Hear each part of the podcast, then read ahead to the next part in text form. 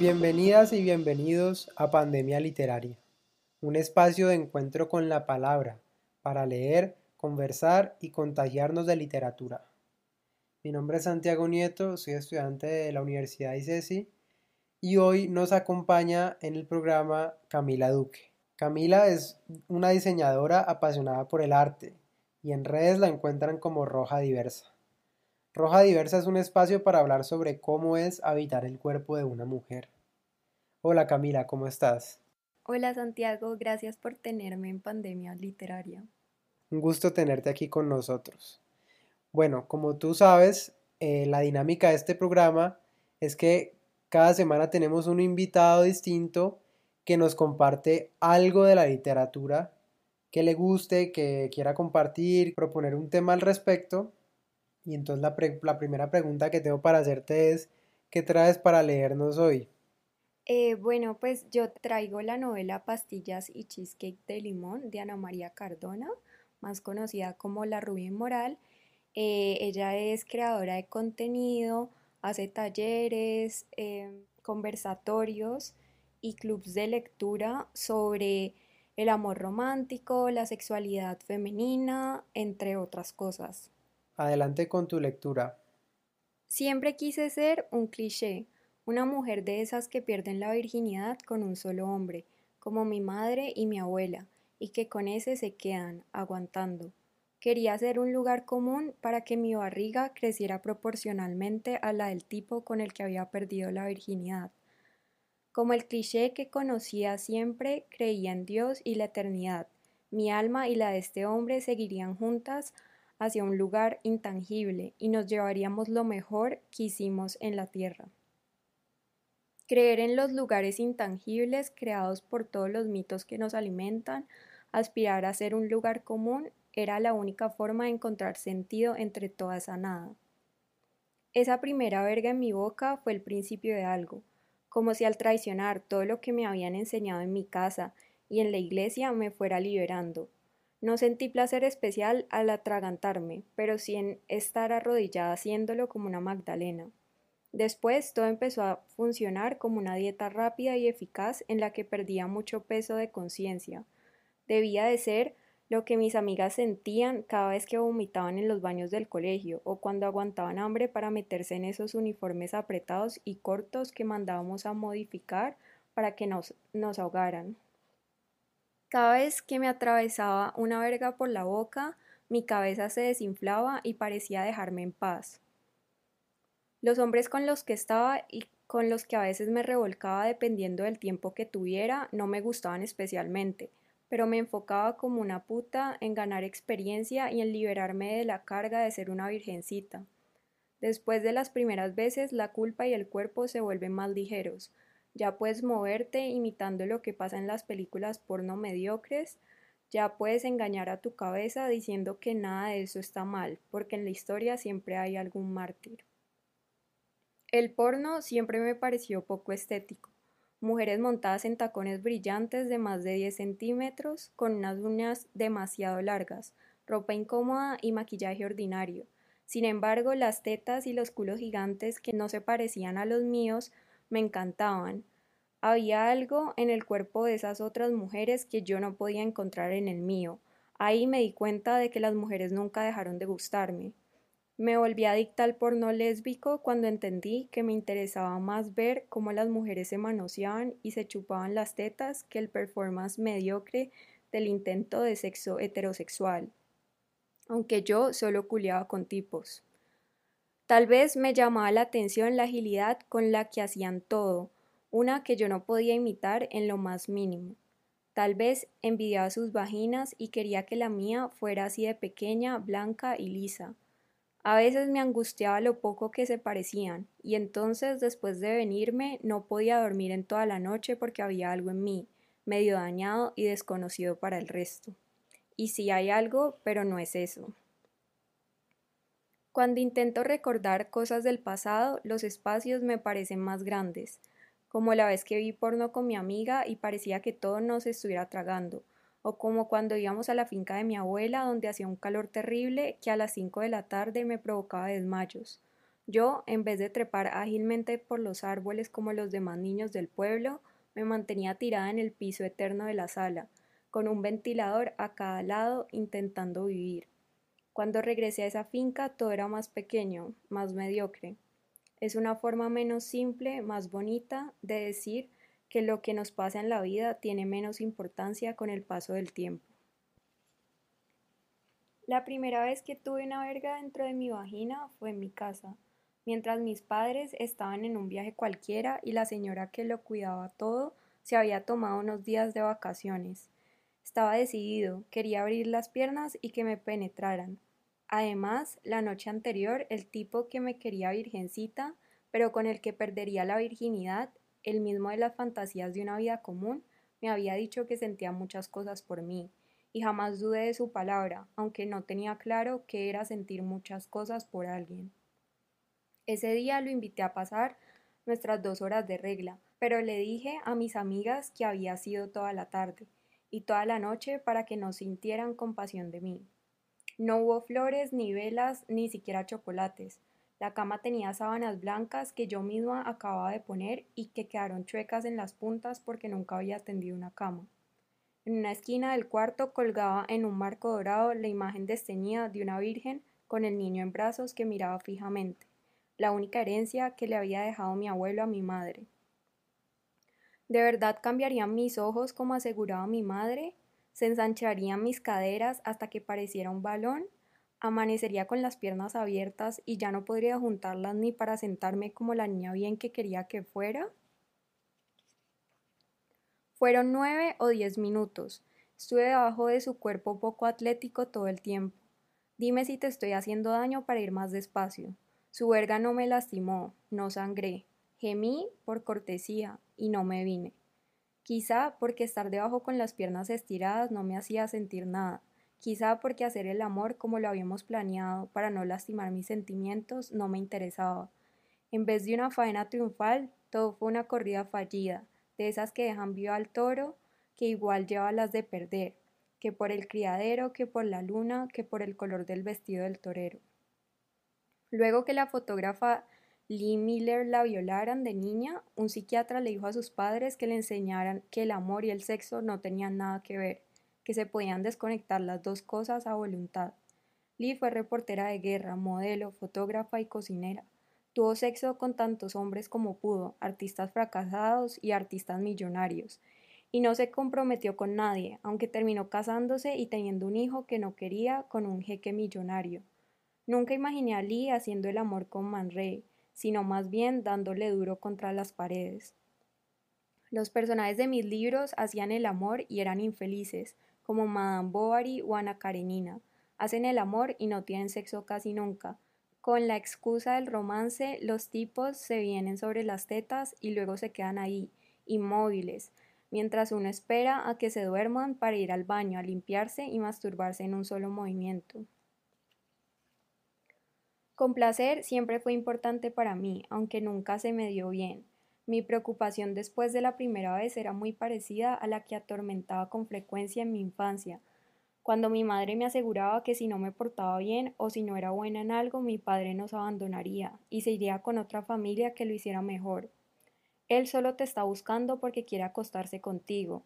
Si pierdes la virginidad, si le entregas tu virginidad, te dejará, me repetía mi madre. Pero nunca tuvo la razón. Mi padre no se fue y el tipo con el que perdí la virginidad me llamó esa noche y la siguiente y tres años más, aunque nunca fuimos nada y siempre le permití muchas cosas que no me permití a mí misma.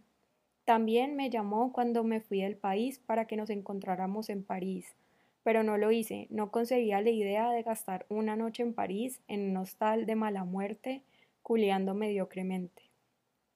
Ya teníamos sexo y usábamos condón, aunque no sabíamos ponerlo porque estaba prohibido que nos enseñaran cómo. Nuestra educación sexual vino de la prohibición, Nunca pensábamos en una ETS porque a las niñas bien solo nos pasaban los embarazos. Si quedábamos en embarazo no debíamos abortar, pero seríamos expulsadas del colegio y avergonzadas por nuestra familia. Nos esconderían en un convento y pasaríamos por desapercibidas mientras que nuestras madres usaban barrigas falsas. Cuando regresáramos después de nueve meses, nuestro hijo sería nuestro hermano y nuestra madre una feliz mujer que había acabado de parir y de hacerse una lipo. Una cosa es perder la virginidad y otra venirse por primera vez, que fue cuando entendí que el placer también tenía que ver conmigo.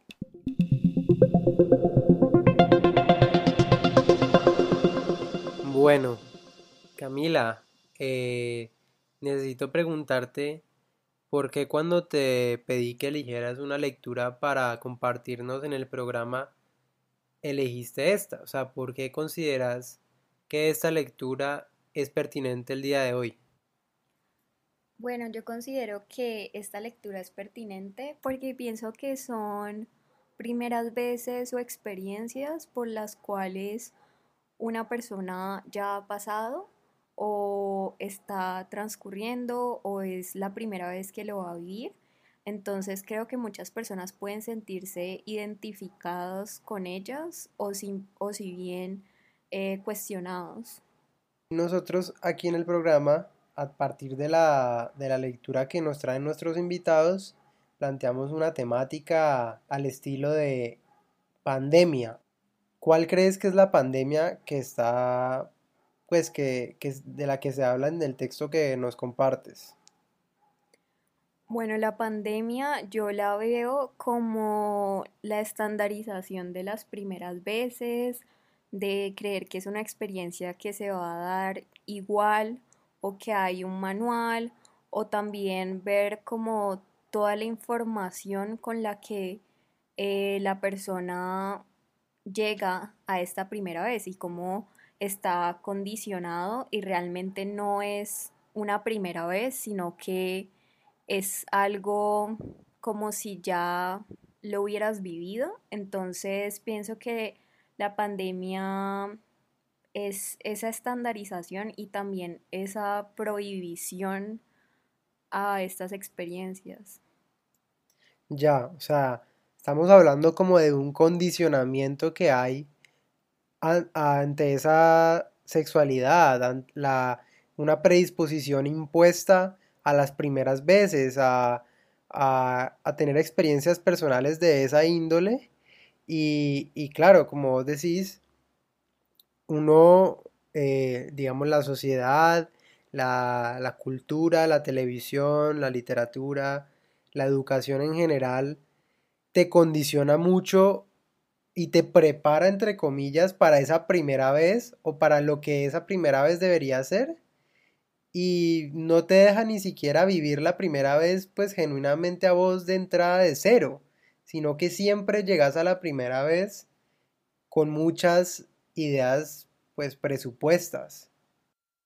Sí, y por ejemplo, situándonos en el contexto de la escritora, en este caso de Ana María, pues ella fue criada en Manizales, en Colombia, donde pues es un país extremadamente religioso y también esa religión crea muchos condicionamientos y hace pensar que esa primera vez, em, si te atreves a vivirla, pues vas a vivir un montón de castigos o vas a tener que asumir ciertas consecuencias. Entonces yo lo veo como que las niñas o las mujeres que van a vivir esas primeras veces eh, tienen que buscar la manera de informarse por sus medios, ya sea hablando con amigas que estén atravesando lo mismo, ya sea a través de la literatura, a través de como en el texto lo dice, en el porno.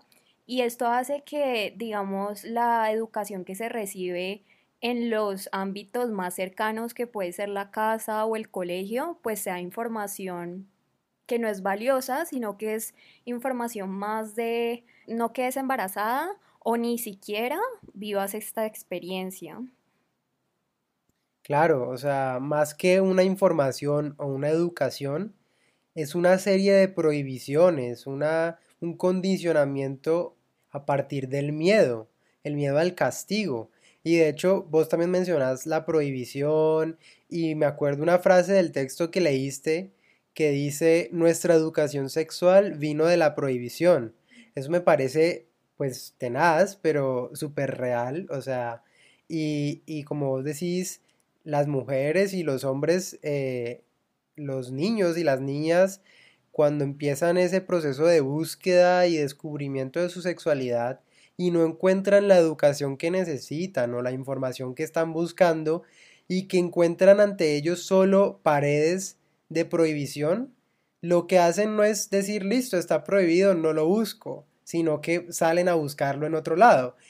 Eh, digamos, entre comillas, en medios más clandestinos, como el porno o, bueno, las conversaciones de pasillo en los colegios, y eso tiene unas consecuencias pues muy grandes, o sea, uno no puede asumir que la educación que los niños puedan tener eh, en esos medios va a ser la mejor. Eh, ¿Qué opinas de eso? Yo opino, eh, bueno, una, una de esas fuentes em, que se tratan es, por ejemplo, el porno. Y entonces vemos, yo creo que esto es algo que no solo pues la escritora lo pudo vivir, sino mucha gente em, que buscó en el porno cierta información y es, como ella decía, yo en el momento en que veía mi cuerpo, notaba que mi cuerpo no se parecía al de las mujeres que estaba ahí y me preguntaba, ¿será que algo está mal conmigo? Eh, también ahí nace como la vergüenza del encuentro con el otro, una vergüenza de su cuerpo.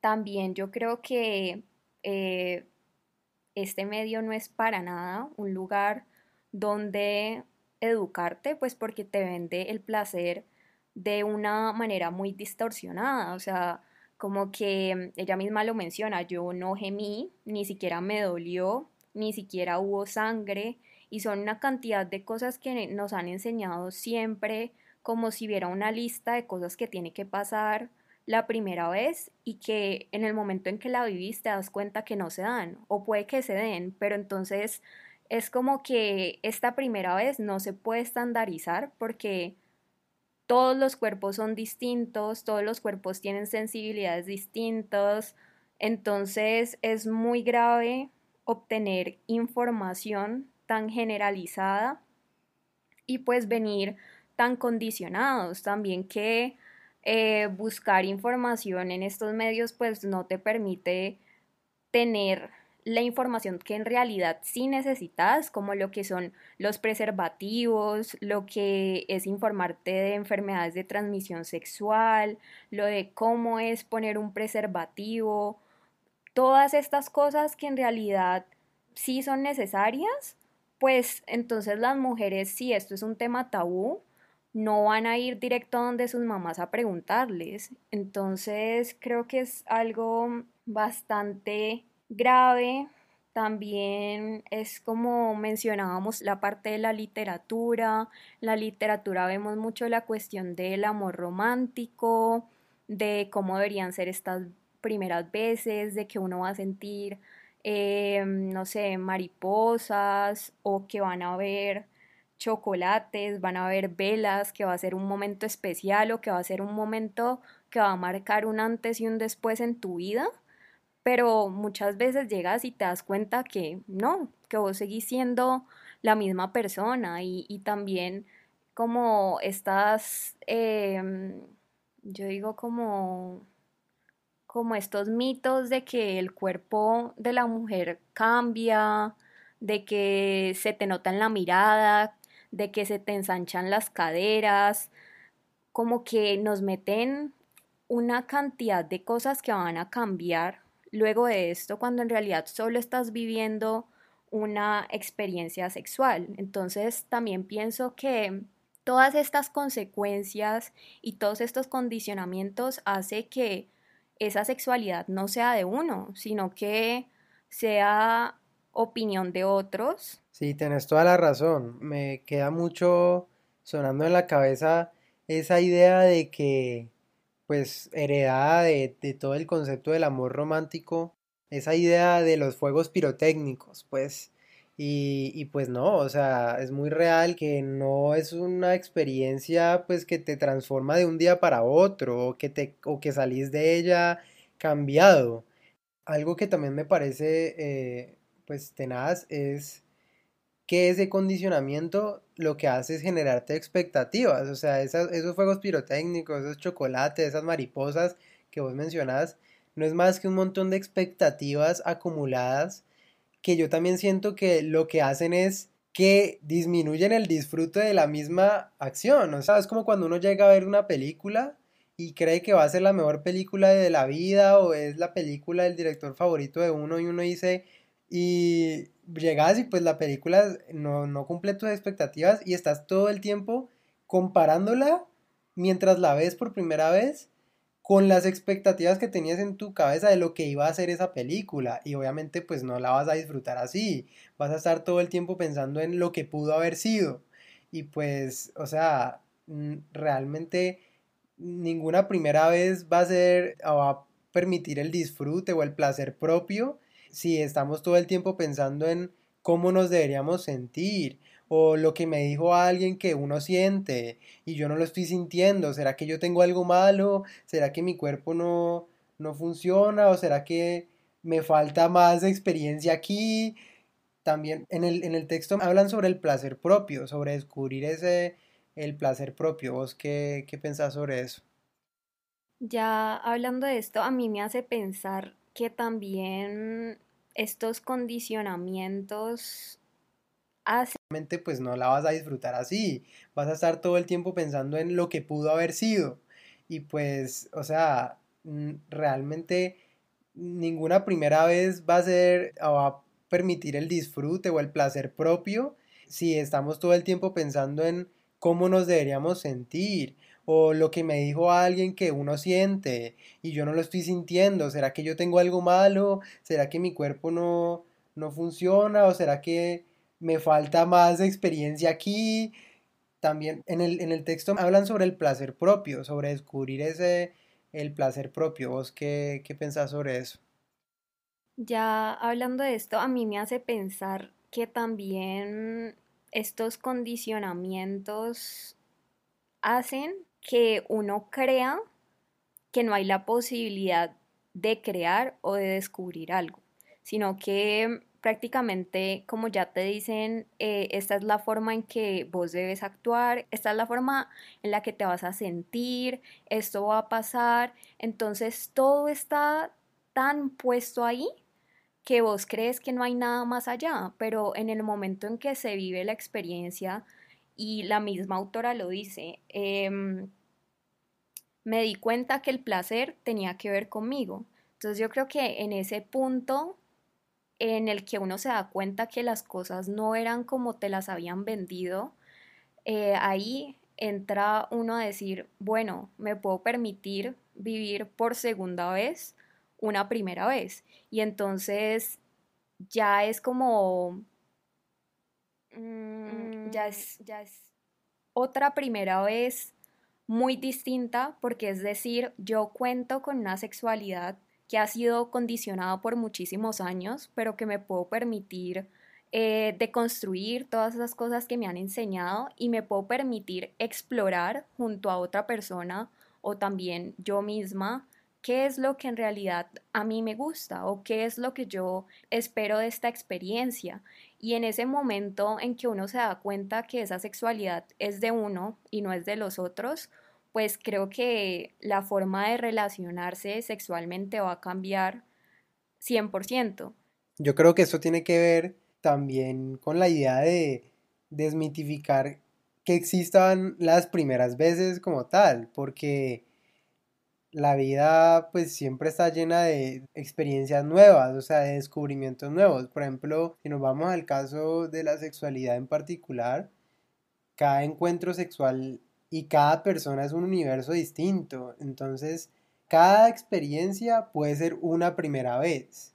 También yo siento que, pues, ligado a esta prohibición y esta concepción de, de la primera vez sagrada, del pecado, de la virginidad, como que realmente todo eso son concepciones patriarcales y no deberíamos ni siquiera estar preocupados por la primera vez. Sí, exacto. Es que yo siento que es muy distinto pensar en primera vez a pensar en virginidad. Mientras que si hablamos de primeras veces, como tú lo dices, en cada experiencia y yo creo que caer en cuenta de que uno es dueño de una sexualidad permite darse cuenta que siempre van a haber una cantidad de primeras veces. Camila, quisiera preguntarte para las personas que estén interesadas en de pronto leer un poco más, acercarse más a literatura que trate este tipo de temáticas, ¿qué otra lectura nos recomendás? Bueno, Santiago, yo le recomendaría a las personas el libro Primera Persona de Margarita García Roballo.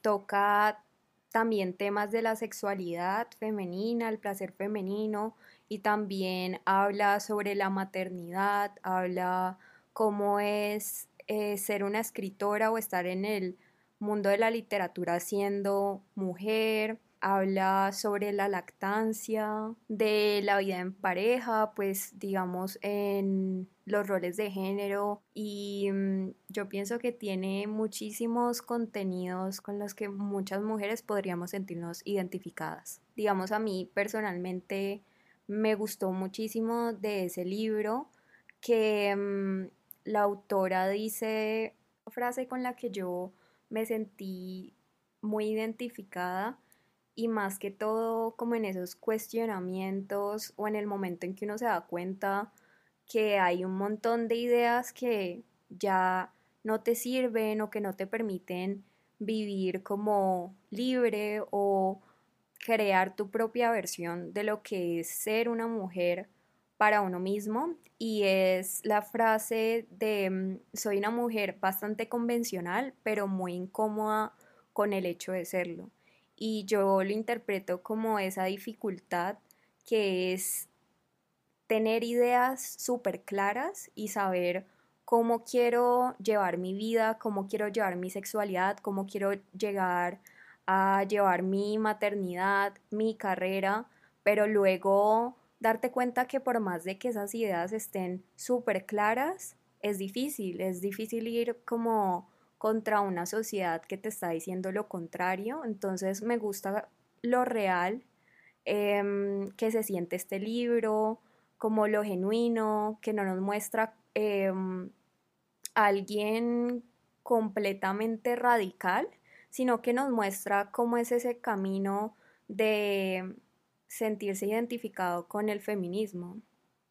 Totalmente de acuerdo. Aquí meto la cucharada yo y también aprovecho para decir que también me lo leí eh, y también lo recomiendo muchísimo.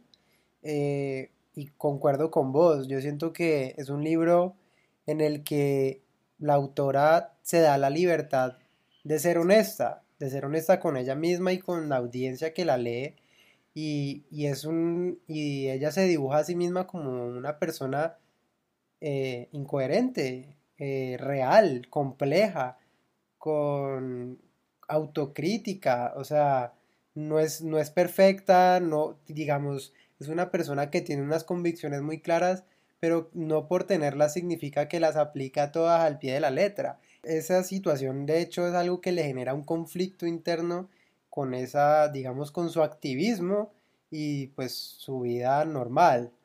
Bueno, ya cerrando el programa, eh, quisiera agradecerte mucho por acompañarnos en esta noche en Pandemia Literaria. Aprovecho también para agradecerle a los productores de Radio Samán por su gestión y no sé si quieras eh, invitarnos a seguir a tu página de Instagram, eh, contanos un poquito qué haces en arroba roja diversa. muchas gracias, muchas gracias a ustedes por tenerme el día de hoy, eh, por este espacio tan chévere. Eh, bueno, en las redes me pueden encontrar como arroba roja diversa. Es un espacio que la verdad nace como de esa necesidad de expresar eh, ideas, cuestionamientos que me surgen como mujer. También es un espacio de diálogo con otras mujeres y mm, nada, es un, es, un espacio donde yo busco poder interactuar con las personas, eh, conocer las historias de más mujeres Muchas gracias a todos por escucharnos. Esto fue Pandemia Literaria. Que tengan una feliz noche.